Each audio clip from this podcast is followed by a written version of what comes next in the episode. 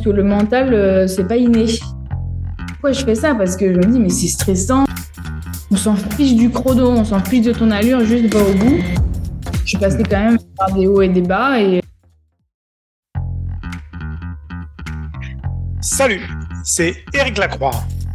Sois le bienvenu dans ce podcast Secret d'endurance by Nolio. Tu vas pouvoir me retrouver un mardi sur deux en alternance avec Hugo Ferrari à la rencontre de coachs et de sportifs qui vont livrer leurs secrets dans leur sport d'endurance.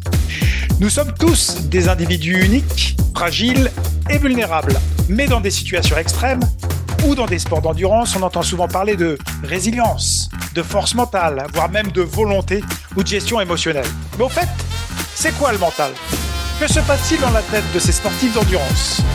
Comment gèrent-ils leurs émotions, leurs pensées? Ont-ils des outils, des secrets, des recettes particulières? C'est ce que nous allons explorer et tenter de découvrir dans ce podcast. Bienvenue euh, à tous euh, dans cet épisode spécial de, de Secret d'endurance by Nolio, euh, notre plateforme préférée d'entraînement en ligne. Et comme toujours, hein, notre objectif, c'est de percer les mystères de l'endurance humaine, de comprendre comment certains individus parviennent à repousser leurs limites physiques et mentales, aller au-delà de ce qui semble possible parfois.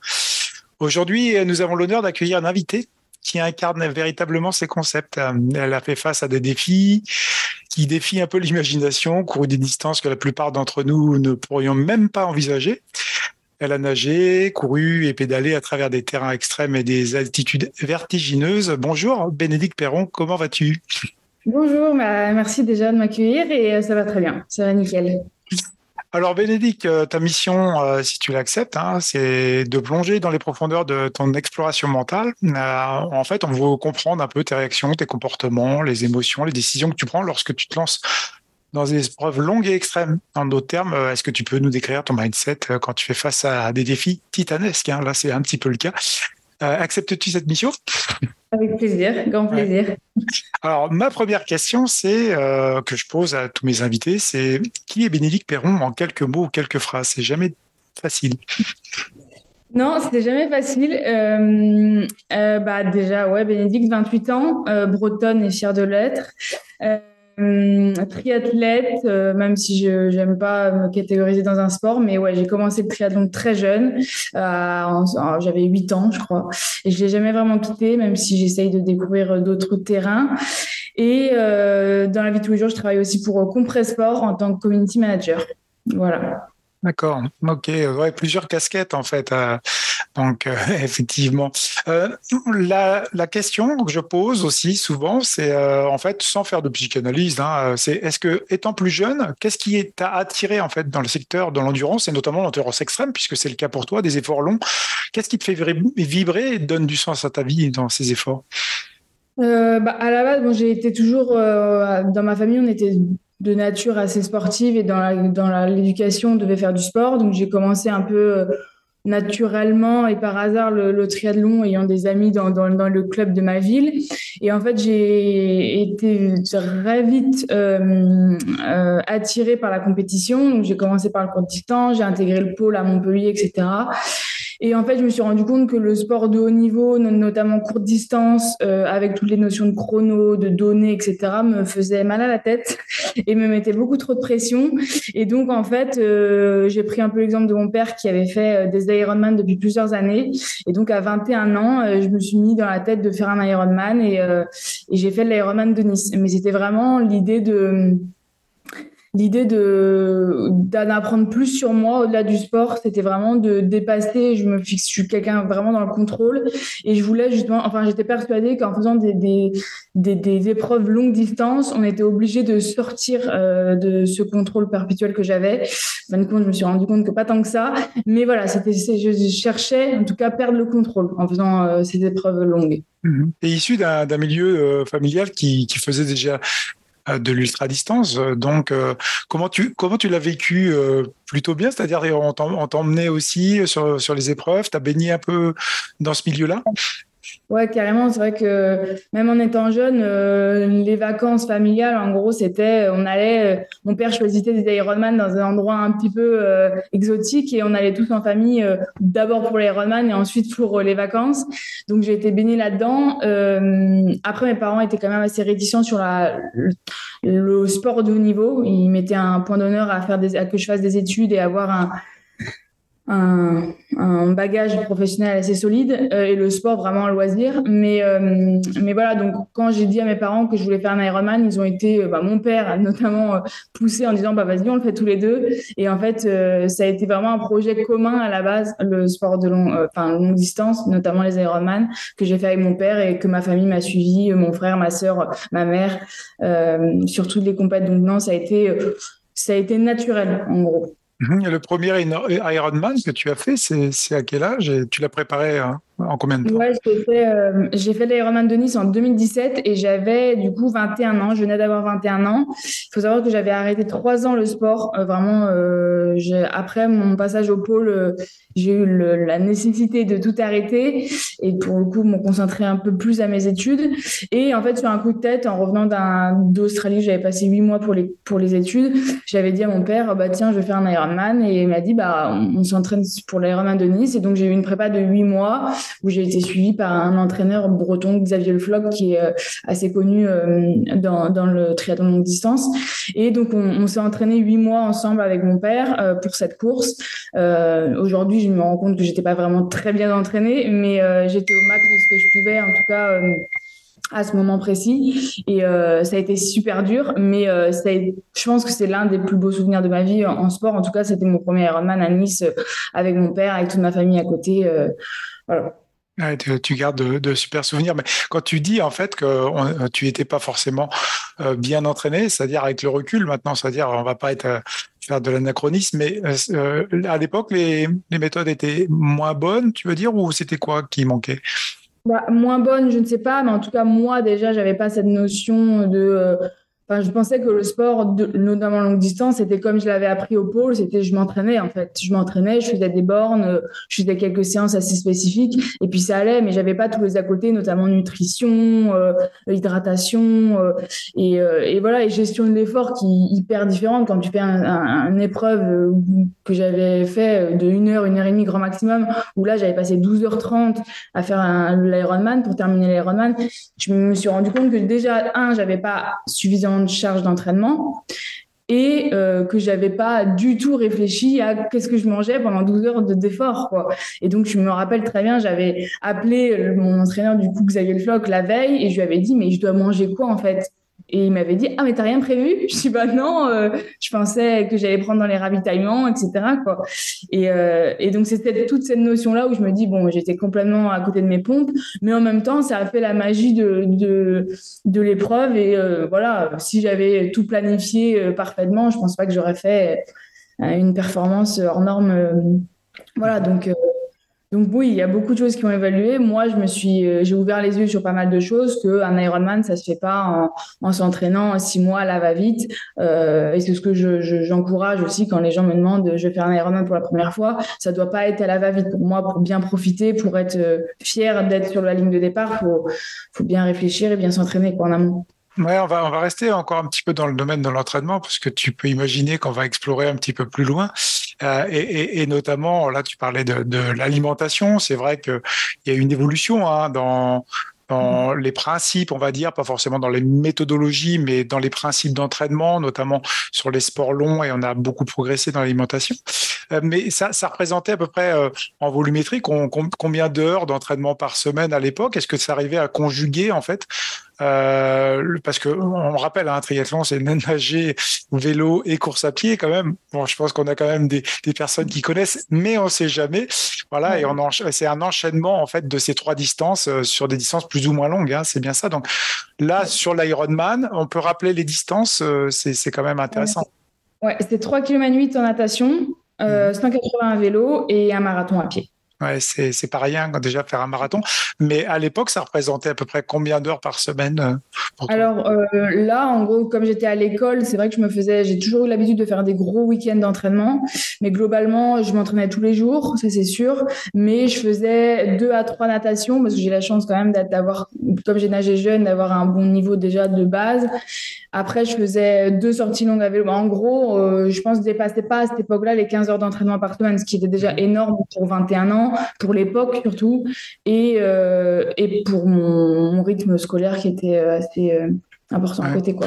Ouais, parce que 15 heures, faut les placer aussi. Il hein, faut penser à la récupération, parce que c'est des heures effectives d'entraînement. On ne parle pas des, des soins qu'il peut y avoir après, toute, toute la récupération, etc. aussi derrière. Mhm. Oui, et puis c'est surtout qu'en 15 heures de, dans la semaine, c'est vrai que je devais faire, je pense, au moins euh, entre 8 et 10 heures dans le week-end. Quoi. Parce que la semaine, j'avais une heure, une heure et demie grand maximum et que je n'estimais pas après, dans les années après, quand j'ai préparé Hawaï, je me doublais dans la journée en semaine, je, je faisais tôt le matin, etc. Mais à l'époque, non, pour moi, c'était déjà énorme de m'entraîner 15 heures et, euh, et ça, ça me suffisait pour le moment. Quoi. Mhm. Alors, on va rentrer un petit peu dans le vif du sujet parce que, euh, en fait, euh, Bénédicte, tu as participé à de nombreuses cours d'endurance à travers le monde.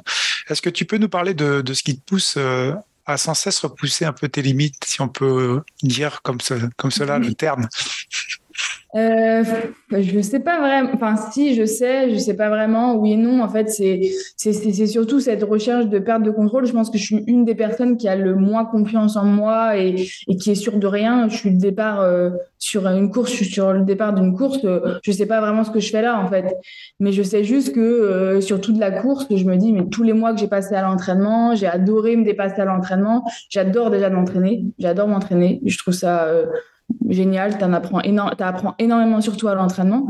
Donc c'est ça que j'aime, c'est toute la préparation euh, qui te pousse déjà à repousser tes limites et à, à apprendre sur toi. Et après, sur la compétition, c'est tous les souvenirs que tu partages. Moi, je me suis mis aussi sur le long, pas que pour le dépassement, mais surtout pour le partage.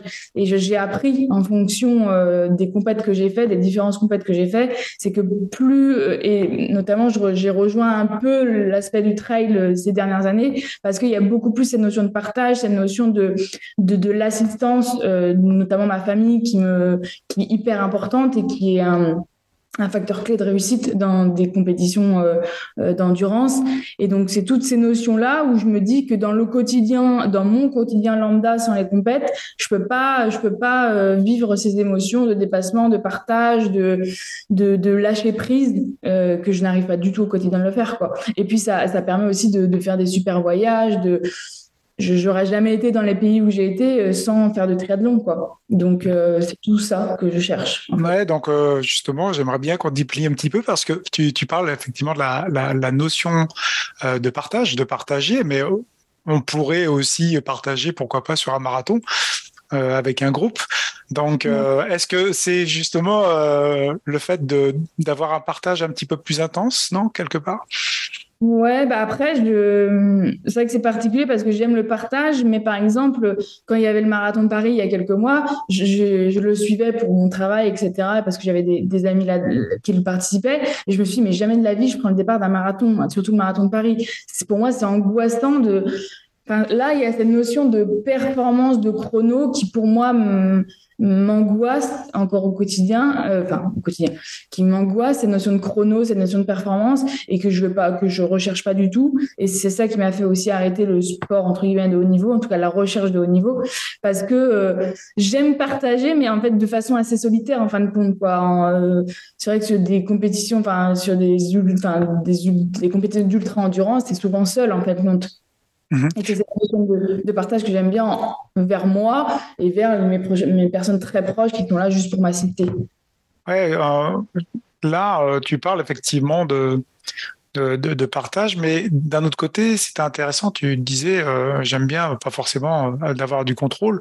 C'est-à-dire, tu veux perdre aussi un petit peu le contrôle pour que tu puisses un peu plus explorer certaines limites, des choses qui, en fait, on appelle ça, alors on va parler un peu scientifiquement, mais la sérendipité ou du hasard, des choses qui pourraient arriver un peu et sur laquelle toi tu vas t'adapter. C'est un petit peu ça euh, que tu cherches?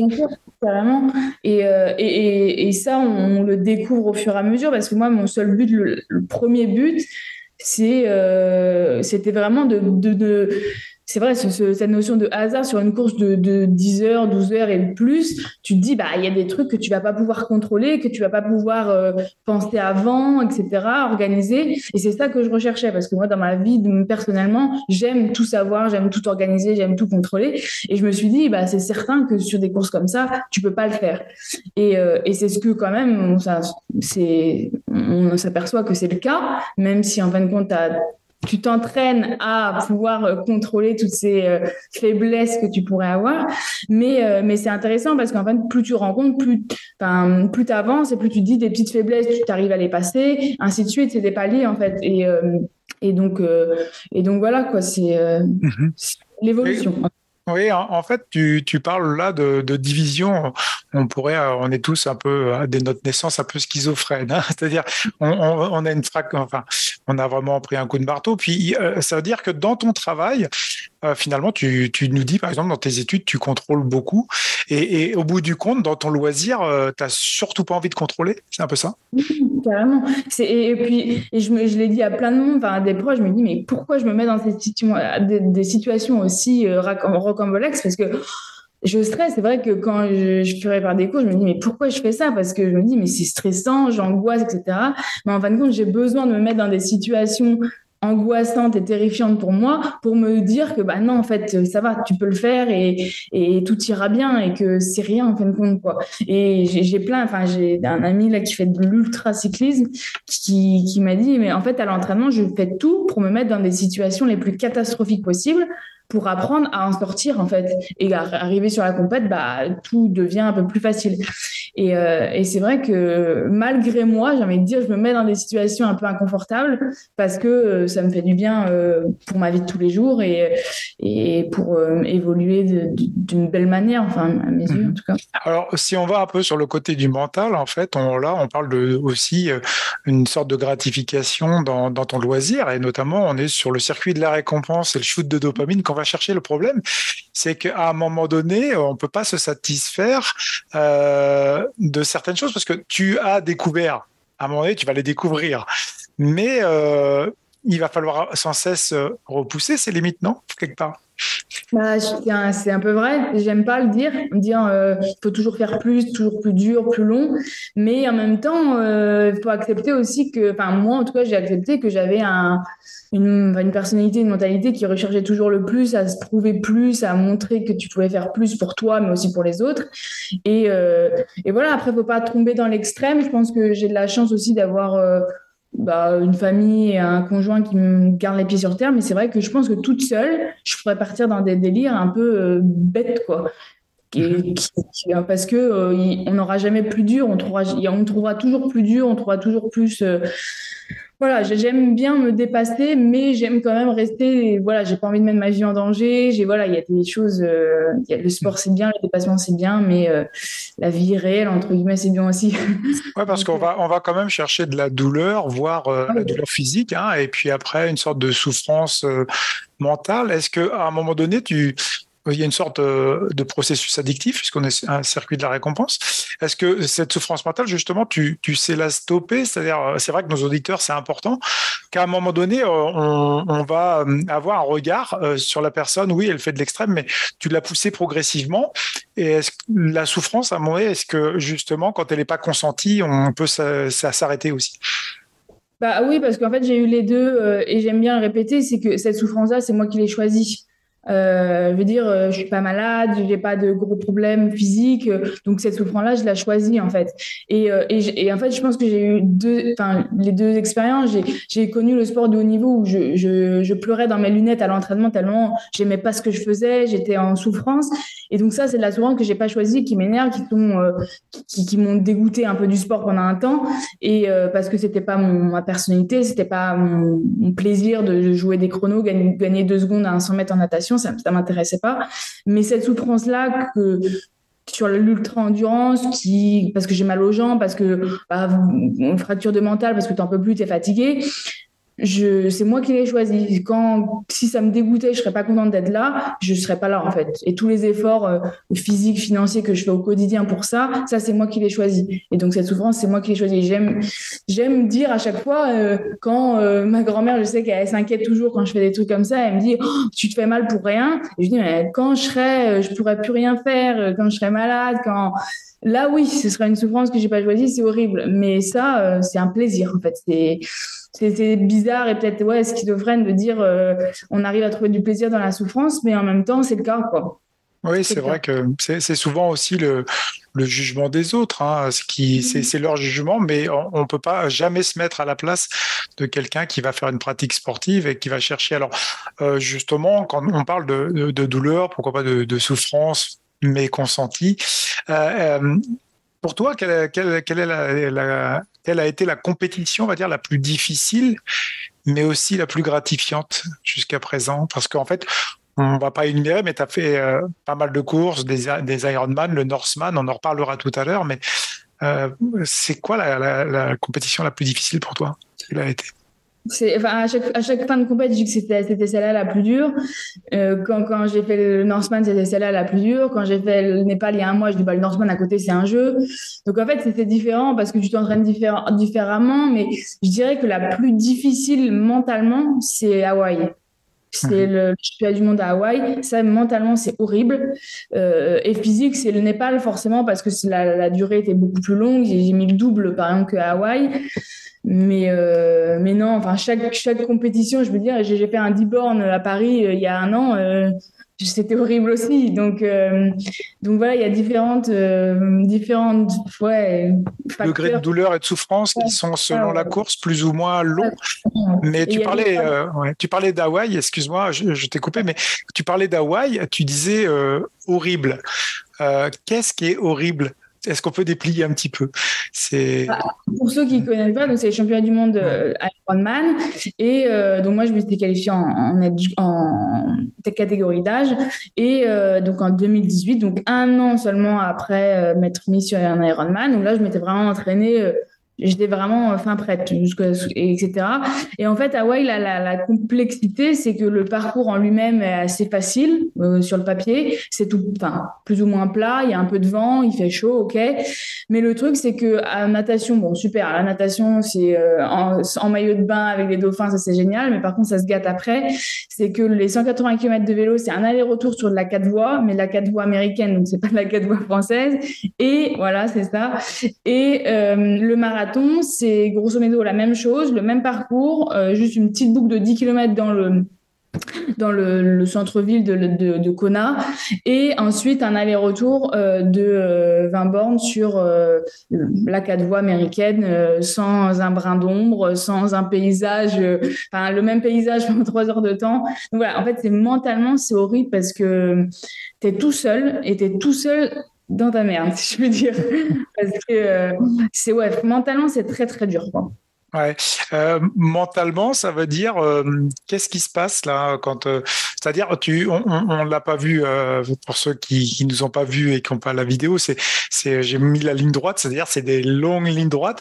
Ça veut dire que là le cerveau on, on, doit l'ajuster pour se dire que et on va peut-être passer des plusieurs minutes voire quelques heures dans cette ligne droite, c'est ça? Bah c'est ça, en fait, c'est, tu as le même paysage pendant 90 km aller, 90 km retour. Euh, c'est magnifique, hein, Hawaï, mais bon, pendant 5 heures, c'est la même chose. Et, euh, et donc, c'est globalement très plat, donc tu es sur les prolongateurs, euh, sur le, le cintre de triathlon, donc tu es en position quand même pas très confortable pour être le plus aérodynamique possible. tu vois rarement personne droit comme un i sur un vélo sur le truc, donc déjà, au niveau confort, c'est pas l'idée et puis voilà, si tu, moi je, sur le vélo, j'arrivais même, je pourrais même pas te donner de, souvenirs parce que j'ai l'impression d'avoir mis mon, cerveau en off et juste de pédaler quoi. Mhm. Ah, on parle de, justement de, euh, dans des petites recherches euh, assez récentes, il y a un peu trois comportements sur le versant un peu tout contemplatif. Euh, de, mais on va être plus sur le côté récréatif, mais aussi ça peut être le. Mais il y a des versants, on va dire plus résilients ou voire compétiteurs. Et là, en fait, quand on est compétiteur, puisqu'on est au championnat du monde euh, de, triathlon, je suppose qu'on n'est pas trop trop dans le contemplatif. On va rester en fait focus sur euh, le versant du résultat de la performance. Euh, comment on peut tenir des heures justement à, aller dans cette ligne droite? Je sais pas trop. C'est vrai que sur cette course-là, j'avais vraiment un objectif de temps et de place. Euh, et donc, en fait, en sortant de la natte, déjà, je savais combien j'étais dans ma catégorie d'âge, combien il y avait de en, devant, combien, euh, combien elles étaient. Et en fait, au début de la, course, je me suis concentrée sur ça, à me dire, il faut que je rattrape, il faut que je rattrape, il faut que je rattrape. Et au bout de 40 bornes, je me suis dit, non, en fait, ça va pas le faire parce que j'étais à, un rythme bien trop élevé. Je me concentrais sur des, enfin, sur les autres, alors qu'en fait, sur des courses comme ça, selon moi, il faut se concentrer sur soi et se connaître euh, assez bien pour faire la course euh, à ton niveau. Et donc, donc, la première partie, c'était ça. Ensuite, je me suis recentrée. Je me suis dit, non, mais en fait, concentre-toi sur toi, mange, bois, mange, bois, etc. Et après, euh, en fait, c'est ouais, t'as des pensées un peu euh, qui arrivent à droite, à gauche, et en fin de compte, et, et deux minutes après, je lui dis non, vas-y, reconcentre-toi et remets-toi sur en position. Et c'est que ça, en fait, c'est un, un, battle entre ton cerveau et le fait, oh, bah, je regarderai bien le paysage, je me reposerai. Et enfin, moi, en tout cas, c'est comme ça. Je sais pas comment font les autres, mais euh, moi, c'est un battle entre concentre-toi et fais la perf et euh, oh, j'ai envie de profiter, euh, je prends mon temps, etc. Quoi. Et, c'est une sorte de dilemme dans la tête, quand même, là, qui se passe. Il y, a, il y, a, un dilemme de, de finalement profiter, mais d'un autre côté, de rester focus sur la performance. Ouais, complètement. Enfin, moi, en tout cas, ma personnalité, elle est comme ça. En fait, c'est très difficile pour moi de, de, me concentrer sur une performance, sur euh, me battre contre les autres parce que ça me stresse, ça m'oppresse. Et je préfère limite être toute seule dans ma bulle, me dire, personne me dire combien je suis. Et, euh, et je serais autant plus fière de moi, je pense. C'est ce, que, ce qui t'est arrivé parce que je suis arrivée à quatrième à 8 secondes de la troisième. Et une personne m'a dit, oh, mais t'es qu'à 8 secondes de la Et en fait, je m'en fichais parce que j'étais au bout de mon effort. Je pouvais pas aller plus vite. Euh, j'étais passé déjà à la cinquième juste avant. voilà, j'étais, et donc, euh, et donc voilà, moi, ça a toujours été comme ça, un dilemme entre jouer la perf et être hyper concentré, hyper dans le haut niveau et profiter, profiter de, de du temps, de l'épreuve, de, de la chance que j'ai d'être là. Et, mhm. L'un ne va pas avec l'autre, mais en tout cas, moi, j'arrive pas beaucoup à, à associer les deux. En fait, euh, oui, euh, tu n'es pas du tout euh, déçu puisque tu dis que tu as vraiment vidé toutes les batteries à la fin et que tu as donné le maximum. C'est un peu ça, mais combien d'heures sur le vélo, par exemple, c'était? Ah ouais, j'ai mis 5h10, je crois, ou 5h08. Ouais, c'est ça. Et avec, cumulé avec le marathon, on est à plus de, plus de 8 heures, pas loin des 9 heures. Bah, en tout, à Hawaï, j'ai mis 10 h 10 heures 23. D'accord, ouais, c'est vrai, vrai que sur ces grosses portions, euh, au bout du compte, est-ce que euh, on va y aller hein, dans le versant mental, mais euh, est-ce qu'il faut pas éteindre un peu, un, peu l'interrupteur? Ah oui, enfin, en tout cas, moi, sur des trucs comme ça, où il faut vraiment, enfin, j'ai envie de dire, il faut, faut pas avoir de, faut pas réfléchir, quoi. Faut juste appuyer sur les pédales et, ou, pour moi, il faut pas réfléchir, il faut avoir une, et c'est ça, et c'est pour ça que je respecte euh, les sportifs de haut niveau et les, les, pros en triathlon ou dans les autres sports, parce que il faut débrancher, quoi, faut débrancher, arrêter de réfléchir, arrêter de te dire, oh, il te reste 50 bornes, oh, il faut le mec est, est super en forme devant toi, et c'est une, une compétence qu'il faut avoir, je pense, pour être sportif de haut niveau, que je pense ne pas trop avoir, mais, euh, mais voilà, et surtout sur des courses comme ça, hyper exigeantes et pas très fun, il faut pouvoir avoir cette capacité à, se concentrer sur soi et à débrancher complètement, quoi. Mhm. Si on parle de, de, performance et de résultat, alors le résultat, c'est le, le, la place qu'on va faire, le chrono. La performance, c'est optimiser ton potentiel. On peut dire que tu as bien réussi, puisque à chaque fois, tu essayes d'optimiser au maximum ton potentiel. Donc ça, c'est un débat aussi souvent intéressant. Souvent, on, se dit, on se compare toujours, mais ce qui est plus important, c'est pouvoir réussir son challenge qu'on s'est fixé. Et c'est un peu ça la performance. Alors, la question, euh, toujours piège, on y arrive. Euh, mais bon, elle n'est pas piège. Après, euh, tu, tu dis avec tes mots, mais c'est que j'aime bien poser pour toi. En fait, c'est quoi le mental? Et est-ce que tu, pour, tu pourrais nous le définir rapidement? Alors, il n'y a pas de bonne réponse et il n'y a pas, justement, c'est une question très piège, euh, mais avec tes mots et avec la façon dont tu as vécu, en fait, au bout du compte, le mental. Euh, bon, je vais peut-être partir dans des délires que personne ne va comprendre, mais c'est pas grave. pour moi, euh, le mental, c'est déjà euh, se connaître énormément. Et plus, enfin, quand je dis il faut avoir du gros mental, c'est se connaître aussi et savoir jusqu'où tu peux aller, jusqu'où tu peux pas aller, et surtout pour moi, quand tu n'es pas en adéquation dans ton, par exemple, si tu fais une, quelque chose que tu ne veux pas ou que t'es pas, ou que quelqu'un t'a poussé ou que tu n'es pas vraiment content d'être là, tu auras beau être euh, physiquement euh, ultra performant, euh, le mental ne se suivra pas et tu pourras avoir toutes les défaillances du monde. Et donc, pour moi, c'est ça, c'est une connaissance de soi énorme et une cohérence dans ce que tu fais et ce que tu dis. Euh, en tout cas, moi, c'est ça ma définition. Je sais pas si c'est. Mhm. Euh, quand tu parles de, cohérence, ça veut dire que es, euh, là, tu évoquais le fait d'être aligné quelque part entre, mhm. entre ce que tu vas réaliser, les, les, les, finalement les décisions un peu que tu vas prendre, etc. C'est ça, c'est de ne pas avoir de regrets non plus. Tu disais que tu arrives avec 0% de batterie, grosso modo, à l'arrivée. Ouais, carrément. Après, on n'est jamais sûr d'avoir tout donné. Euh, évidemment, il y a toujours quelque chose qu'on aurait pu faire de mieux, etc.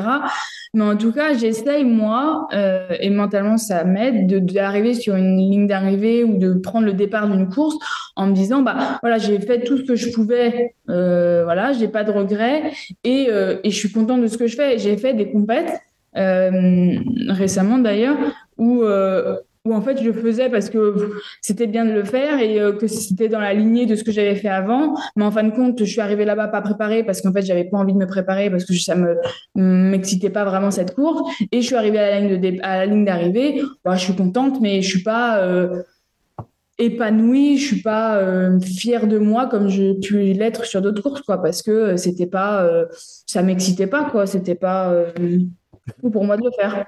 Ah, il n'y avait pas de, petit truc euh, qui, fait, euh, qui, donne du, piment, on va dire. Euh, on, va revenir un petit peu sur le côté de l'entraînement et on basculera. Hein. Pas d'inquiétude sur le versant mental.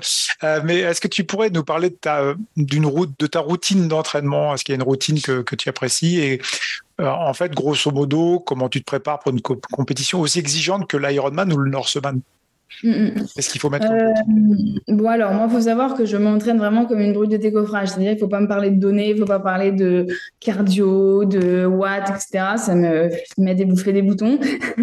euh, et ça, je l'ai appris sur le tard aussi, mais, euh, mais voilà.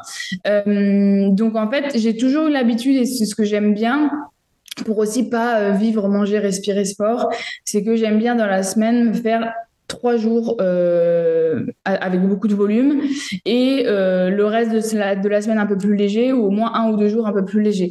Donc c'est vrai que dans toutes les prépas que j'ai fait euh, et ça correspond bien aussi avec un planning de travail en fait quand tu travailles à côté, c'est d'essayer de faire vendredi, samedi, dimanche ou, samedi, dimanche, lundi un peu avec du gros volume, notamment en vélo et en course à pied et le reste de la semaine avec des, des sports un peu plus portés, donc la natation notamment.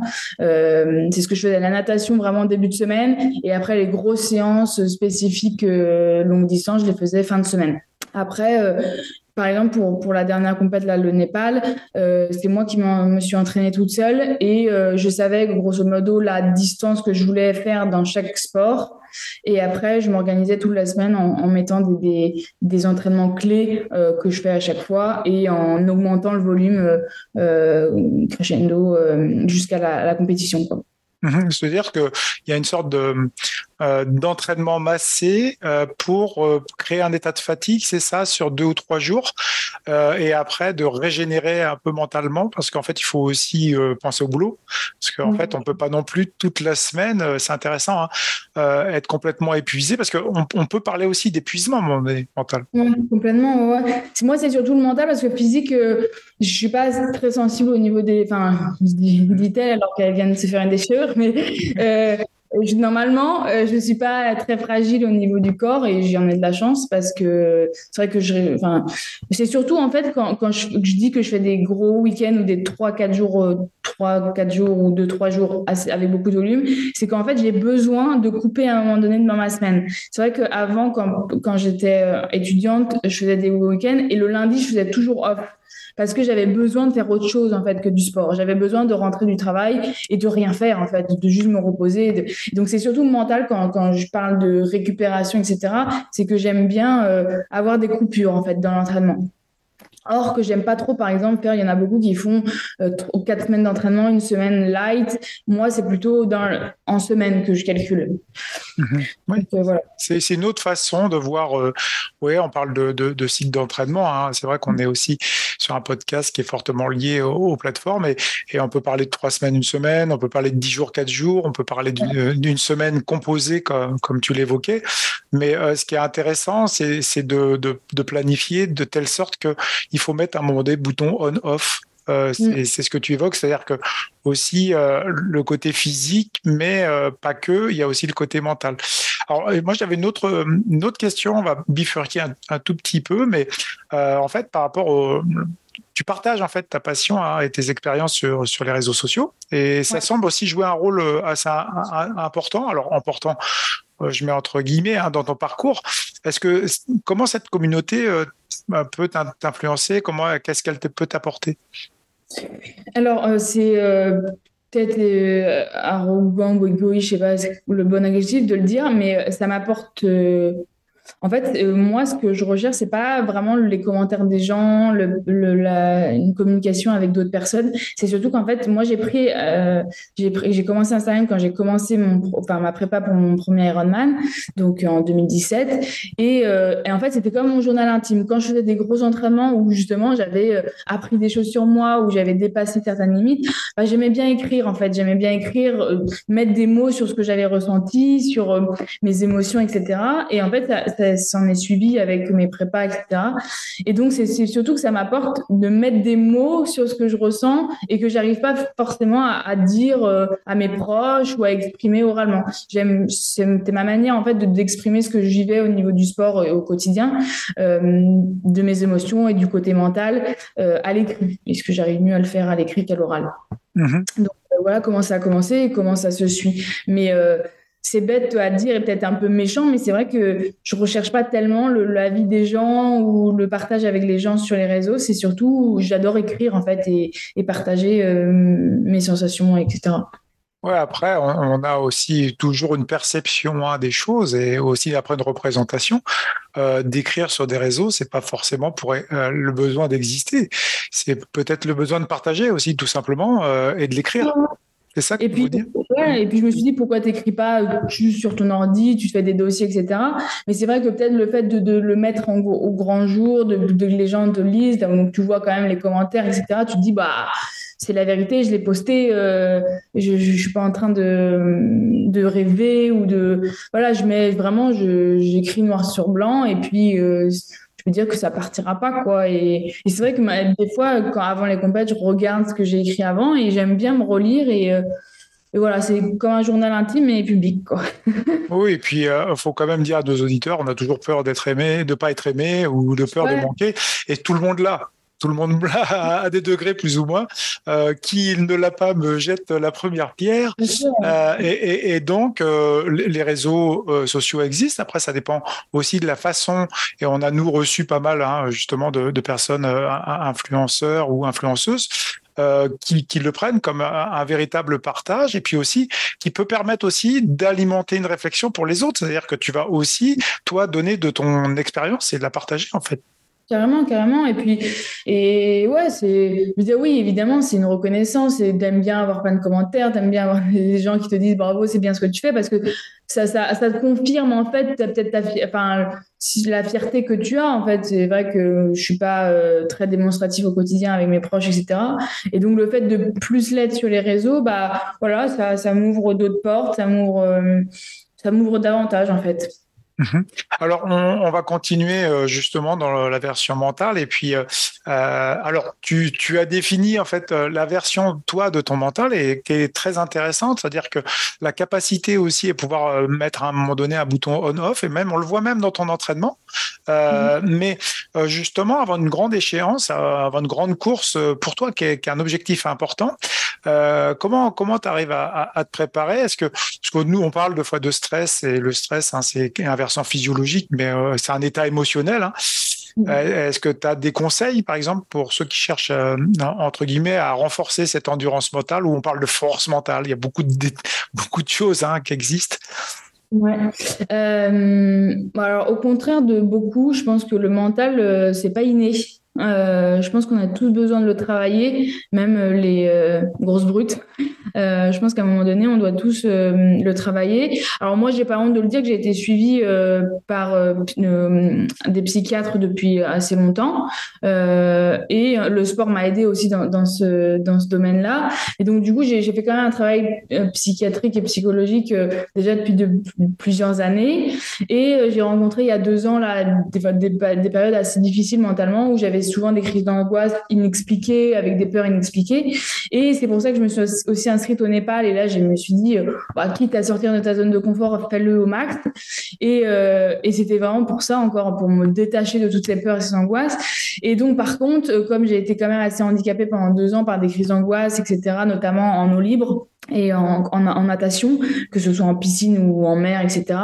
donc là, j'ai fait appel à une, euh, sophrologue qui m'a vachement aidée. donc, elle m'a suivi pendant six mois et euh, j'ai découvert une autre pratique, une autre une autre pratique qui m'a permis pour le coup de revenir au de lâcher prise même si c'est pas facile et que j'y arrive pas à, 200% mais c'est surtout de, de en fait la personne la sophrologue qui qui est super et que je conseillais beaucoup c'est qu'elle était tellement tout le contraire de moi qu'elle m'a dit, en fait, j'arrivais à la séance, j'étais complètement euh, excitée, je courais partout, etc. Elle m'a dit, vas-y, souffle un bon coup. Elle était tellement pisse que je me suis dit, ah ouais, en fait, elle est mhm. beaucoup trop excitée, calme-toi, souffle un coup. Et c'était une heure dans ma semaine qui faisait relativiser et me dire, OK, là, t'as que ça à faire. Donc, euh, et en fait, ça t'apprend à toute la notion de respiration où je me rends je me, je savais pas, en fait, respirer. Euh, toute cette notion de rien n'est grave, euh, tout est enfin, contrôlable, entre guillemets. Et euh, donc, ça m'a beaucoup aidé. Là, c'est pour la préparation au Népal. Donc, ouais, les conseils que je peux donner, c'est vraiment bah, le travailler, se faire aider de n'importe quelle manière. Il n'y a pas une bonne. Il y a une, euh, tu trouveras, euh, la personne trouvera là, sa, sa solution. Mais moi, en tout cas, j'ai pas honte de dire que j'ai été, j'ai fait beaucoup de travail avec des psychiatres, avec donc une sophrologue, et ça m'a vraiment aidé à m'apprendre sur moi et à, à, avoir des techniques pour me relaxer, pour revenir au euh, à l'instant présent euh, et, arrêter de stresser pour rien, quoi. ouais, j'ai ouais, j'ai quand même cette impression-là, en fait, que ce que, ce que tu recherches aussi et ce que tu as peut-être aussi trouvé et ce qu'on a besoin aussi dans, dans la pratique sportive, c'est, c'est le mot calme. Le calme, en fait. et quand on est des, des gens avec des personnes très nerveuses hein, ou très, très connectées hein, sensiblement, émotionnellement, euh, il y a besoin de faire sortir plein de choses et, euh, là dans le cortex préfrontal il, y a énormément d'informations qui doivent sortir. Et en fait euh, comme tu l'évoques c'est-à-dire la respiration c'est une première étape déjà qui t'a permis de retrouver peut-être un certain calme c'est ça? Complètement complètement. Et en fait on est enfin moi la première je négligeais toutes ces petites choses en fait qui font partie de la base. Et en fait je me dis mais non ça sert à rien euh, donnez-moi des médicaments, donnez-moi des trucs comme ça qui me calment. Et en fait, tu te rends compte que c'est des petites phrases, des petits mots, qui te, juste des, détails qui font que, ok, vas-y, recalme-toi, apprends à respirer, euh, recentre-toi. Et, euh, et ça m'a vachement aidé et ça m'a beaucoup plus aidé. J'ai été vraiment handicapée par ces crises d'angoisse et les médicaments, etc. Ça me faisait rien. Et rien que de me dire, et j'ai beau dire à des gens ça, juste respirer, apprendre à respirer, se concentrer sur la respiration, c'est hyper important et ça m'a aidé pour, pour euh, reprendre du plaisir à nager en mer, euh, etc. Donc, euh, donc pour le coup, encore, j'ai évolué cette année. Je me suis aperçu que la base du corps humain est quand même assez bien faite et il faut apprendre à, à s'en servir et à l'utiliser correctement surtout et euh, ce qu'on n'apprend pas en premier lieu, j'ai l'impression, dans cette société. oui, euh, même parfois, même chez des sportifs, euh, ça peut être étonnant, hein, même des sportifs qui, pratiquent le haut niveau ou des, courses extrêmes. Hein. C'est-à-dire qu'on est sur des connaissances parfois un peu justement un peu éparses mais par exemple la respiration on en a discuté avec Arthur Joyeux Bouillon hein, dans un dans un podcast elle est complexe et elle peut prendre des mois et des mois, voire des années à comprendre que l'oxyde nitrique, que le mmh. CO2, etc., va avoir des effets et que ça, c'est historique et c'est pas uniquement du développement personnel. C'est vraiment une connaissance physiologique qui, d'un point de vue expérience après corporelle, va générer aussi une exploration mentale différente. Donc, tout est intégré. Alors, on, va revenir aussi un peu sur tes courses, et parce qu'en en fait, tu as, fait une course euh, au mois de mai, tu vas nous en parler, l'Himalayan X3, hein, c'est-à-dire une course super exigeante.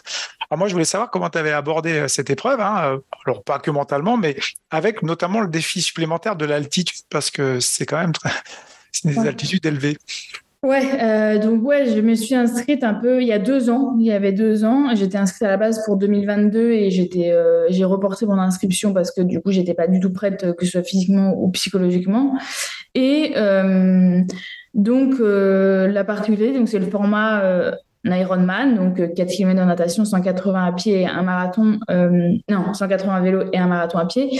Mais la particularité, c'est que c'est au Népal, donc c'est pas plat. Euh, le vélo, il y avait euh, 4005 de dénive. Et à pied, euh, donc c'est monter pendant 20 km, descendre pendant 20 km. Et donc il y a combien? Il y a 2000, 2005 et 3, non, il y a 3000 de dénive. Et en fait, il y a des paliers. C'est euh, à chaque, euh, donc c'est en altitude, donc le démarrage est à 600 ou 700. Après, tu peux monter au maximum jusqu'à 4000, mais euh, pour pouvoir atteindre les 4000, il faut rentrer dans les cut-offs.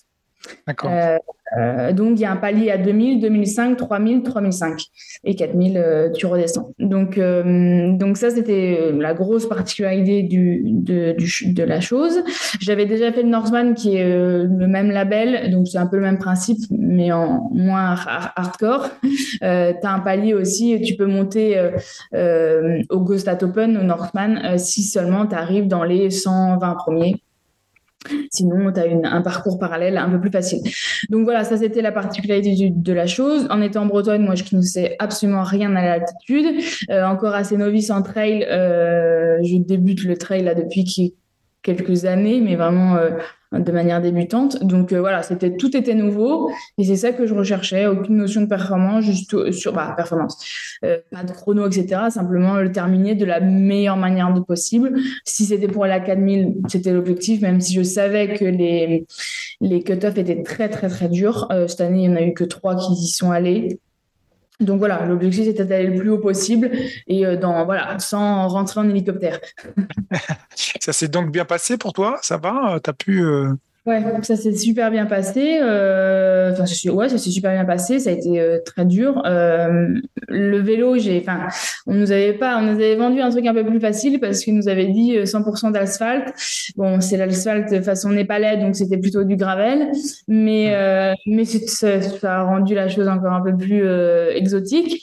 Donc, le vélo a été super dur, sachant qu'il a fait très chaud. Et la partie à pied, bah voilà, c'est c'est de la rando, hein, c'est pas de la course à pied, donc donc euh, moi je suis pas hyper, j'étais pas hyper bien euh, entraînée pour ça. L'altitude, j'ai pas vraiment souffert parce que moi du coup je suis allée jusqu'à 3005 euh, et euh, j'ai pas souffert on va dire de l'altitude. C'est surtout au niveau alimentation encore une fois, la mmh. chaleur a fait que j'ai pas pu du tout manger sur la partie course à pied. Donc j'ai eu quelques petites phases d'hypoglycémie. Ouais, c'est vrai qu'après sur des, altitudes comme ça aussi, tu, tu on parlait tout à l'heure d'aller chercher, découvrir des nouvelles choses dans le shoot de dopamine, là, tu as découvert euh, certainement des états de fatigue différents que tu n'avais jamais vécu. Bah, euh, je me vois encore descendre en pleine nuit à 23 heures et me dire mais comment c'est possible que je suis encore debout quoi? Et tu te dis bah non tu te concentres et tout va bien et tu continues à avancer quoi mais quand, on m'a dit bah il faut que tu redescendes quand j'étais à 3000 à plus de 3000 et qu'on m'a dit bah il faut que tu redescendes encore 5 heures à 6 heures de marche j'ai fait, waouh, ça va être long. Et en fin de compte, bah, arrivé à l'arrivée, là, tu te rends compte que tu as fait 11 heures de marche et euh, tu es passé par des, des stades. De, de, de, forme, de pas forme, de bah ça va en fin de compte, de je suis au bout du rouleau, quelqu'un vient me chercher, ah euh, bah ouais je suis là et ça va, je marche encore et j'aurais pu continuer s'il a fallu que je continue deux heures de plus, bah je l'aurais fait quoi. Donc euh, donc c'est mar... c'est marrant parce que tu tu te rends compte que le score n'a, enfin si c'est intelligemment fait, le corps a pas vraiment de limite entre guillemets si c'est intelligemment fait. il, faut, il, il, a une capacité d'adaptation, à ce qu'on appelle le principe d'Hormèse. justement, je voulais venir là sur la, deuxième course qu'on parle souvent et qu'on a vu hein, médiatiquement. c'est Norseman. Hein, Est-ce que tu peux nous parler un peu de cette expérience au Norseman Est-ce qu'elle t'a affecté ta manière d'appréhender ce, sport, cette pratique et la compétition quelque part? Bah, le Northman, c'était vraiment la première, euh, la première épreuve qui sortait du côté performance du chrono. Euh, c'était vraiment, euh, donc c'était typé trail, donc c'était complètement différent d'Hawaï. Je sortais de Hawaï où là tu calculais à la minute près, que là pas du tout quoi. Et donc, donc sur le papier, encore une fois, la difficulté c'est que donc tu sautes en plein milieu d'un dans Norvège, en plein milieu d'un fjord à, 3 heures du matin. Euh, l'eau pas chaud. non, il 12 degrés. Donc, ça, c'était la particularité. Donc, tu es bien équipé, etc. Donc, ça, c'est la, la chose qui fait le plus peur, entre guillemets, la, la température de l'eau.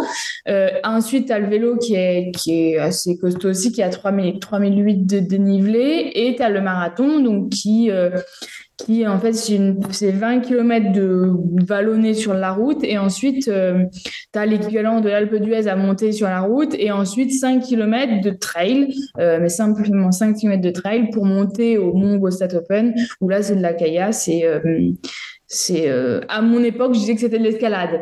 Maintenant, je suis plus trop de l'escalade parce que j'ai vu autre chose, mais mais à mon époque, novice que j'étais, c'était de l'escalade.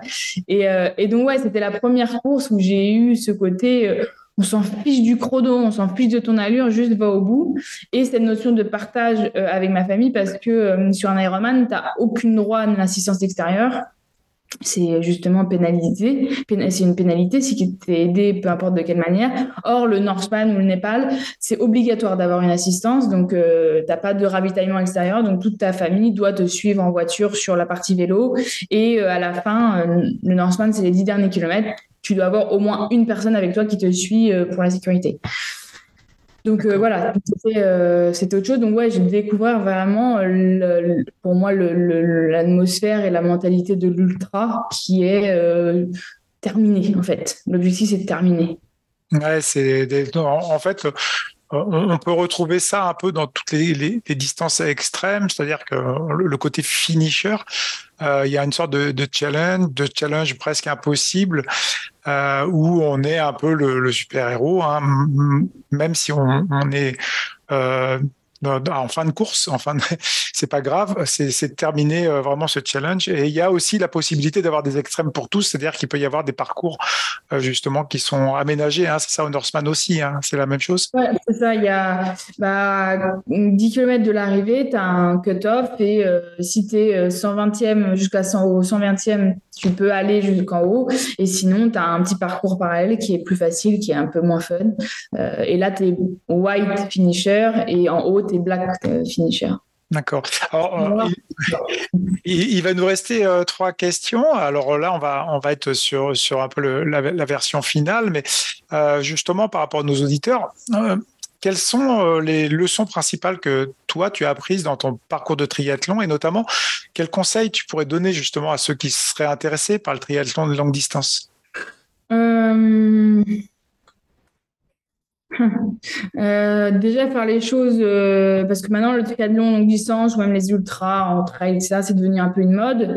Et les gens font des ultras parce que c'est bien de le faire et c'est bien d'arriver au bureau en disant j'ai fait un ultra, mais euh, moi je néglige, et même si j'en ai fait plusieurs, je néglige pas du tout l'effort que c'est et, euh, et la charge que c'est. Donc, pour moi, le premier conseil, c'est déjà de le faire déjà pour toi, si tu as les bonnes raisons de le faire, si ça te procure du plaisir, et etc.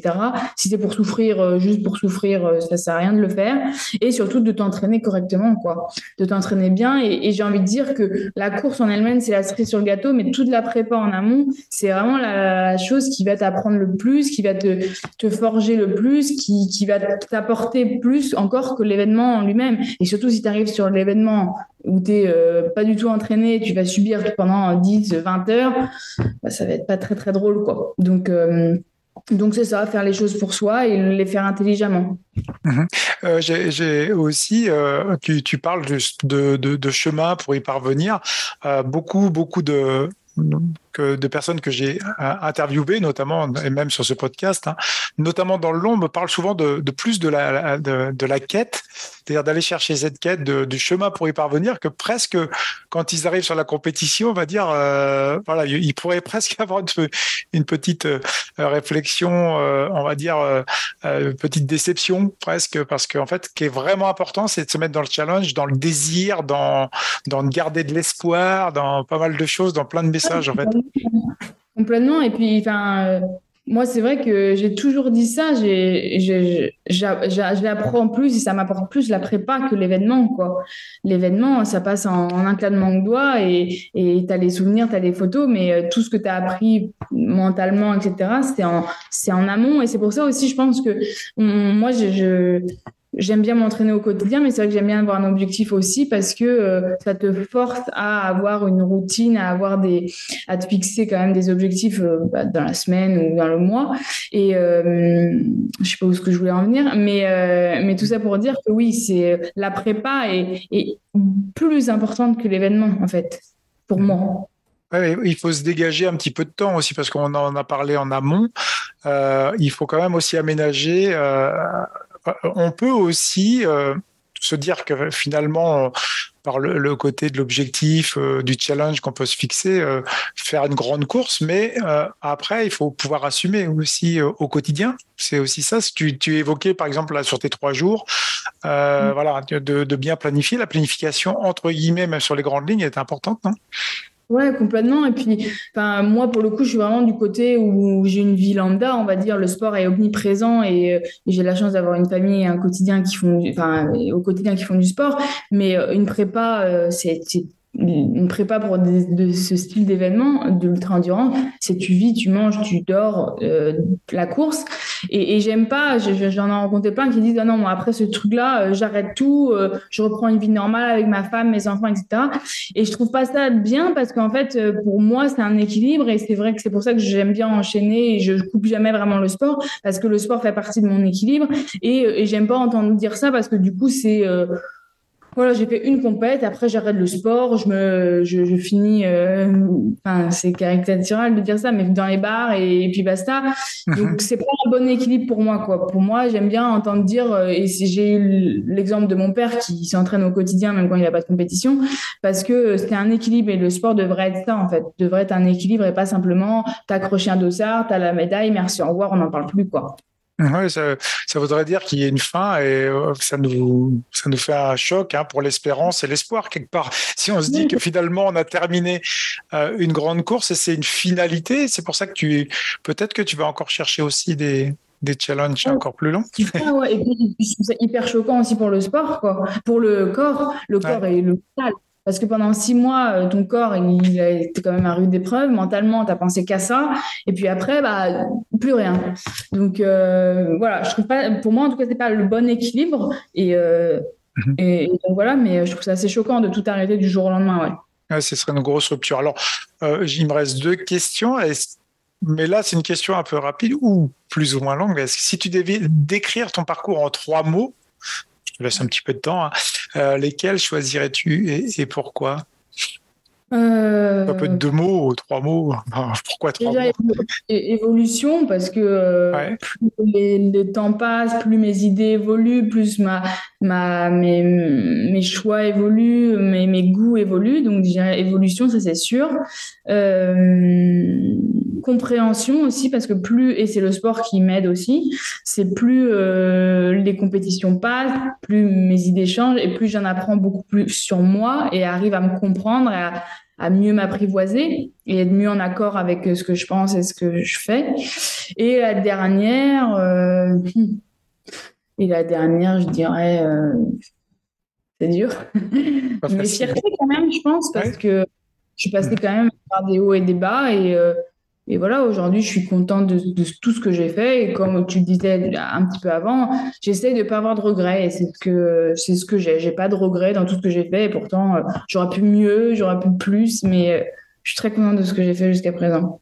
Ouais, en tout cas, merci. Hein, parce que c'est vraiment pas facile cette question. Elle est nouvelle. En plus, tu, tu on innove euh, avec toi, évolution, compréhension, fierté. Je trouve que c'est des, des, mots très sympas et que en fait, tu, sur lesquels tu peux aussi toi surfer, déplier et, et, et vraiment travailler mentalement.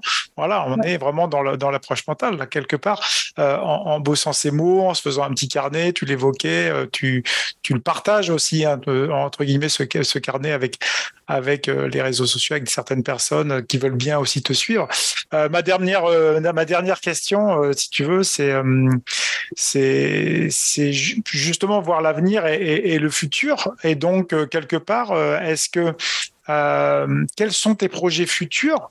Euh, Est-ce que tu as d'autres défis? Parce que tu en as fait beaucoup, et notamment l'Himalayan X3 en mois de mai, hein, c'est assez récent. Euh, Est-ce que tu as des projets futurs là dans les mois qui vont venir, euh, les années? Qu'est-ce qui te ferait rêver? J'ai rien entre guillemets qui me fait rêver si ce n'est tout. Euh, il y a plein de choses à faire. Euh, tout ce que je sais, c'est que je ferai encore des compétitions, je ferai encore des épreuves, pas plus faciles, pas plus dures, j'en sais rien.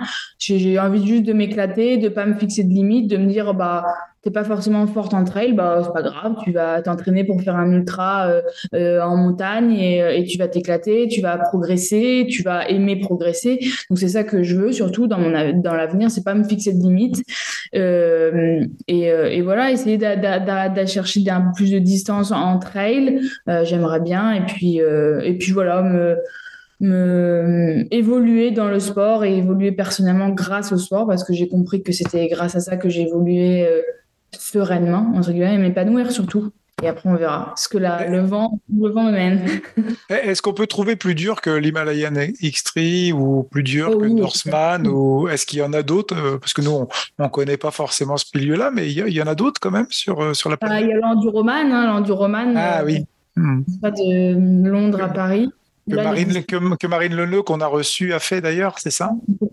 Mmh. Exactement. Donc là, c'est euh, traverser la Manche en, natation. Donc ça, c'est pour moi le plus gros challenge de l'épreuve.